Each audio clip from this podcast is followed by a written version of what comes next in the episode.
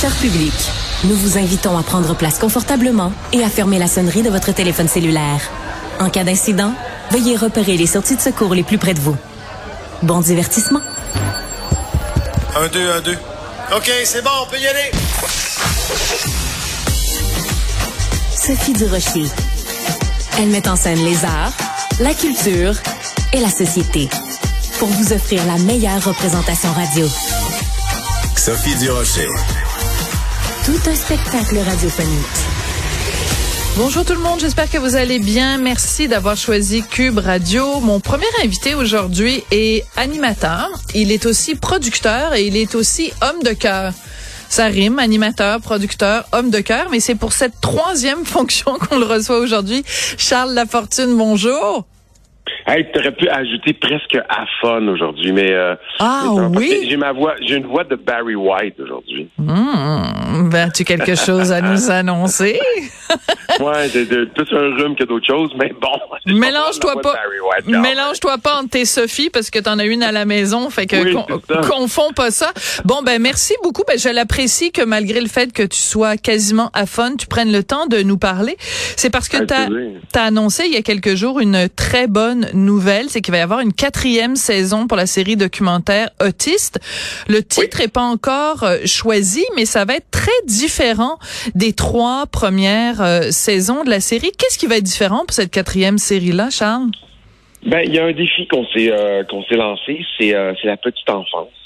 Alors, on voudrait, là, on, on, fait un appel à tous. On était en communication aussi avec l'hôpital Rivière des Prairies. on voudrait suivre un diagnostic, en fait.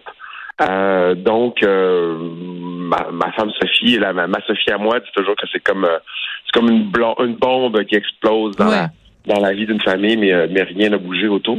Et donc, on, on veut suivre des gens, une famille qui se doutent de quelque chose, parce que généralement, on ne fait que confirmer quelque chose qu'on sait de façon intuitive. Puis on veut suivre donc ce processus-là, donc le avant, le diagnostic même, et puis le, le après aussi. Puis accompagner cette famille-là, puis peut-être que nous, c'est une espèce de, de, de, passation aussi où on voudrait revenir à cette source-là, puis aider euh, le plus possible à travers la série, puis montrer aussi que dans le système, c'est pas évident quand on a un, diagnostic euh, à qui, à, quel sein se vouer, à quelle porte cogner. Euh, donc, donc c'est ça. Donc les lacunes du système, mais aussi les gens qui, qui travaillent fort à l'intérieur du système pour changer les choses. Euh, je vais te poser une question qui est extrêmement délicate et je vais mettre énormément de gants blancs, marcher sur des œufs, tourner cette fois ma langue dans ma bouche. Le fait que vous recrutiez des gens en disant ben on veut vous suivre au moment où vous allez recevoir le diagnostic, est-ce qu'il n'y a pas un côté et encore une fois je je je sais même pas si c'est le bon mot, mais un petit côté voyeur, c'est-à-dire que vous allez vraiment mais, mais, complètement. Ça c'est la, la, peur parce que oui c'est certain qu'il y, y, a un côté voyeur. En même temps, euh, un documentaire, hein, c'est ce qui définit un documentaire, c'est que si euh, même si on mettait pas la caméra là, ça se passerait quand même. C'est vrai. Euh, alors que la fiction, ben, faut l'organiser, etc. c'est un pari audacieux. C'est un, pari aussi qui est qu'il va falloir faire avec énormément de, de délicatesse, avec énormément d'empathie, avec énormément d'amour, avec énormément... parce que moi, quand je vis cette expérience-là, c'est probablement l'expérience, même si on était deux, c'est l'expérience la plus solitaire du monde. Hmm. Personne ne nous comprenait, on ne savait pas où aller. Moi, ma, première réaction, ça a été de prendre euh, le crédit d'impôt pour personnes handicapées et d'aller voir mon comptable. Je suis littéralement parti de Sainte-Justine pour me rendre chez mon comptable, euh, Claude, qui est maintenant à la retraite. Il m'a vu arriver avec ma petite feuille. Puis je me disais, il faut absolument que j'aille une, prise sur le réel. Hmm. C'était la seule façon que j'avais de dire, OK, comme père, je vais faire quelque chose maintenant. Qu'est-ce que je peux faire maintenant? Ben, j'ai ce papier-là. Je vais commencer par régler ça. Aujourd'hui, je trouve ça un peu con. Je me dis, pauvre lui, quand il a ouvert la porte, il m'a vu un peu démoli. Il a dit, mon Dieu, c'est quoi cette charge émotive-là qui vient de cogner à ma porte? Mais, mais donc, c'est ça. Donc, je me disais, euh, je me disais, je pense qu'il y, a quelque chose là où les, gens comprendraient euh, encore plus ce choc-là. Euh, puis, c'est ça. C'est un pari risqué, comme tu dis. Mais, euh, mais, mais vu que ça n'a jamais été vraiment documenté, je pense qu'il y, a quelque chose là qui, est porteur, euh, qui peut être porteur d'espoir en même temps. Tu te souviens, il y a quelques années, ben, peut-être qu'elle roule encore cette publicité-là. On, on illustrait, c'était une publicité pour euh, la Fondation du cancer ou quelque chose comme ça. Les puis on tombait vers l'arrière. Voilà. Exactement. Ouais, ouais, Et j'ai l'impression, donc, c'est quelqu'un qui apprenait le diagnostic de cancer. Donc, la personne elle-même et tout son entourage, tout le monde tombait par en arrière. et ça ressemble un peu, je pense, à la déflagration ou à la bombe dont tu parlais tout à l'heure. Donc, ce que vous voulez filmer, c'est le Hiroshima Nagasaki d'une famille qui apprend un diagnostic d'autisme. Oui, exactement. Puis, puis comment, comment on atterrit de ça? Comment on comment on, se reconstruit de ça, comment on, crée d'autres liens avec d'autres gens, avec d'autres intervenants, comment aussi on est on est on n'est pas seul. L'idée de, la série aussi c'était c'était ça, c'était de, de mettre des gens ensemble, de, Absolument. en, rire parfois. Hein, tu sais, autant de parents d'autistes, on, on, adore faire des jokes d'autistes. Bon, on est les seuls qui ont le droit, là, mais, ça nous fait du bien. Mais ça fait du bien d'avoir du l'humour euh, autour de ça, tu sais, parce que sinon, euh, non, c'est trop, euh, c'est désolant quand même. C'est trop dur. Alors donc la première euh, saison, la première année, euh, autiste bientôt majeur, la 2 autiste amour et amitié, la 3 autiste maintenant majeur. Tu sais que donc tu nous disais le titre est pas encore choisi, mais est-ce que à un moment donné tu vas avoir l'impression et encore une fois je fais je fais attention et je choisis mes mots, est-ce que tu vas avoir l'impression d'avoir fait le tour, c'est-à-dire qu'est-ce qu'il va y avoir encore d'autres ans euh, c'est la dernière. la dernière saison qu'on va faire. Cette année, c'est probablement la dernière saison qu'on va faire. Euh, il y, euh, y, a, y a aussi un, y a le, le, le centre euh, Géant qui vient d'ouvrir là où oui. les gens qui sont aux usines qui vient d'ouvrir, qui va ouvrir à l'automne.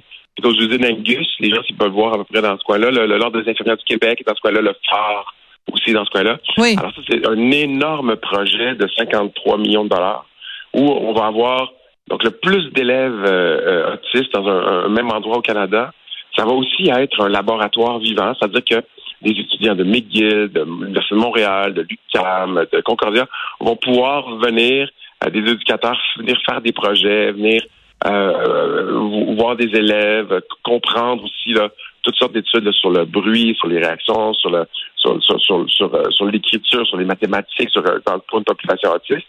Euh, il va y avoir aussi un centre pour adultes qui va, qui va être là. Donc, probablement que le, le, le, le titre de travail qu'on a présentement, nous, c'est la rentrée. Parce qu'on ah. se vivrait la rentrée de l'école. Oui. Puis en même temps, la rentrée de l'autisme dans la vie d'une famille. Fait que c'est, c'est un peu ça l'idée. Fait que, Je comprends. Donc, ces élèves-là qui vont rentrer dans, ce, dans, dans ce que nous, on aime appeler le Harvard de, de, de l'autisme. C'est un des plus grands centres en Amérique du Nord. C'est fou, hein? C'est fou que ce soit, que ce soit chez nous à Montréal. Tu as parlé euh, tout à l'heure. Ça fait du bien que, moi, je toujours, ça fait du bien que ça soit pas encore un pays scandinave. On dit, ah oui, les Suédois sont tellement bons, eux autres. J'aimerais ça que les Suédois disent, ah oui, au Québec, ils sont tellement bons dans le système éducatif. L'éducation devrait passer. Ouais, c'est ça, mais qu'on soit un modèle pour autre chose que pour nos nids de poules et nos, euh, et nos cônes oranges. Exactement, exactement. Je veux juste revenir sur ce que tu disais tout à l'heure parce que te, moi c'est la première fois que je t'entendais parler de ça. Peut-être tu l'as déjà raconté, mais quand tu dis que toi ta, ta réaction ça a été de prendre ton crédit d'impôt et d'aller voir ton comptable, puis tu disais quand tu regardes ça aujourd'hui, tu te dis bon ben c'était une drôle de réaction, mais il n'y a pas de drôle de réaction, il n'y a pas de bonne réaction, il n'y a pas de mauvaise réaction, il y a ta réaction à toi. Euh, Quel genre de conseil tu pourrais donner justement à des parents qui soupçonnent quelque chose, qui ont une intuition de quelque chose et qui possiblement vont avoir ce diagnostic que leur enfant est autiste. comment on se prépare à ça? Euh? C'est dur de se préparer, mais je dirais que la chose à ne pas faire, c'est d'être dans le déni. Le déni, je pense que c'est la pire, c'est la pire chose parce que euh, ça, ça, ça, ça ne fait pas avancer, ça paralyse, ça nous amène pas euh, quelque part de, mieux. Après ça, après ça, quand ça, quand le, le, le choc arrive, on a, on a toujours cette, cette espèce de réaction de dire euh, non, tout va redevenir normal. Alors que, que non, il y a, y a, quelque chose qui va, qui va changer dans, dans, dans la vie. Fait que c'est aussi de, de, de, tout de suite essayer de voir ça, le verre à moitié plein. Je sais que je suis un peu jovialiste quand je dis ça, mais de, de, de l'embrasser, cette situation-là, de se mm. dire, ben, elle ou lui va être heureux, puis on va ensemble réussir sa vie d'autiste. Puis hmm. au début, on ne le comprend pas tellement, on veut pas le voir parce que on, nos enfants ils naissent, bon, on espère qu'ils vont être heureux, euh, qu'ils vont se réaliser, qu'ils vont faire le travail qui va qui qui vont qui vont se lever le matin, qui n'auront pas l'impression d'aller travailler, que c'est quelque chose qui va les qui va les remplir, qui vont avoir un rôle dans la société, qui vont faire du changement, qui vont aider les autres. on veut ça. Mais après ça, ben, faut savoir que, que c'est peut-être pas ça qui va arriver, mais il y a moyen d'être heureux. Oui, tu es toujours là, Charles? Ah, je pense qu'on a perdu Charles. Est-ce que c'est possible? Non, non, je me suis bien à parce que j'ai toussé comme tu voulais pas ah, ah, OK, d'accord. Mon Dieu, tu m'as inquiété. Je me suis dit, on l'a perdu. Il est parti chez le comptable, quelque chose.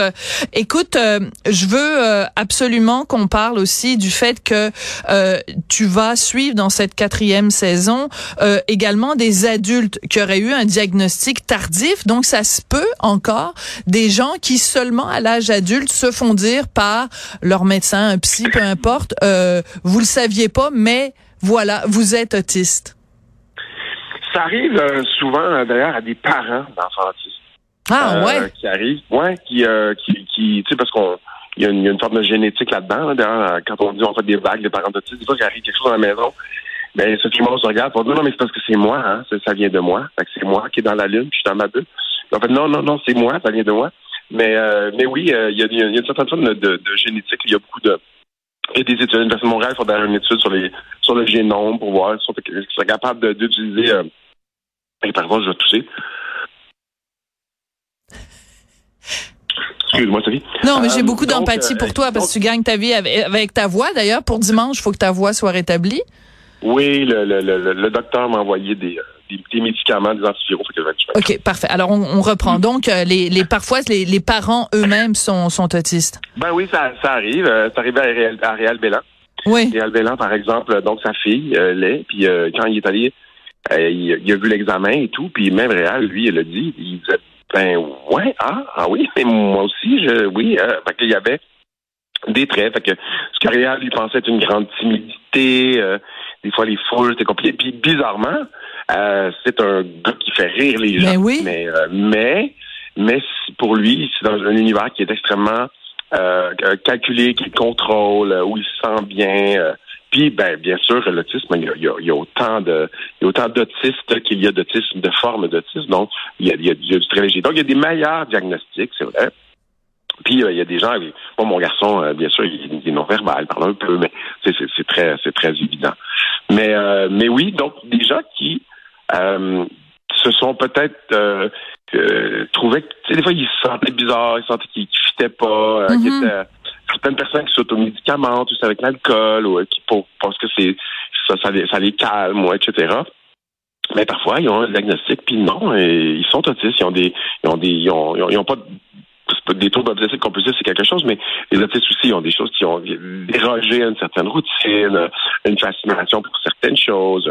Après ça, est-ce que c'est handicapant? Ça, c'est la prochaine question. Est-ce que tu peux t'asperger c'est pas handicapant pour toi? Ou un autisme de haut niveau? Est-ce que c'est handicapant pour toi? Est-ce que tu peux quand même apprendre à, et, aimer puis avoir une famille, etc.? Oui. Euh, mais tu as quand même des traits euh, autistes qui sont pour toi. Tu sais, des gens qui font du discernement de son, par exemple. Les gens, nous, euh, mettez-vous n'importe quel espace, un gros restaurant, vous êtes capable de suivre une conversation parce que vous êtes capable d'éliminer tout le son qui est autour de vous. Votre cerveau, il est magnifique. Il est capable de dire, bang, ça c'est du bruit de fond. C'est Sophie Durocher que j'écoute la table, elle me raconte une blague, puis je vais, je vais la rire. Mais si vous faites l'expérience de vous asseoir dans un restaurant très bruyant, puis euh, pendant que la personne vous parle, vous vous dites, je vais écouter tout en même temps. Il y en a, il y a des autistes c'est ça. Ils sont, ils sont incapables, le cerveau n'est pas capable de faire du discernement. c'est très difficile pour eux de se concentrer uniquement sur ce que Sophie Durocher dit. Tout, c'est comme si l'équilibre n'était pas capable de, de, de baisser là, toutes les potes de la console pour faire en sorte de se concentrer sur euh, un seul son. Ouais, je comprends. En même temps, ton exemple est pas très bon parce que tu as dit Sophie Durocher qui raconte une blague. Je pense que les gens vont surtout avoir tendance à écouter les sons ambiants parce que je suis assez mauvaise pour raconter des blagues. Donc, euh, mauvais exemple, mauvais exemple.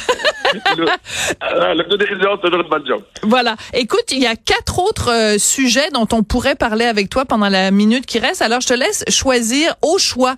Ce sera non pas le choix de Sophie, mais le choix de Charles. On peut soit parler de Indéfendable que tu produis soit parler de la voix que tu animes, soit parler du fait que tu es nouvellement propriétaire d'une maison à la campagne ou le fait que tu as eu un remplacement de la hanche au début du mois de janvier 2023.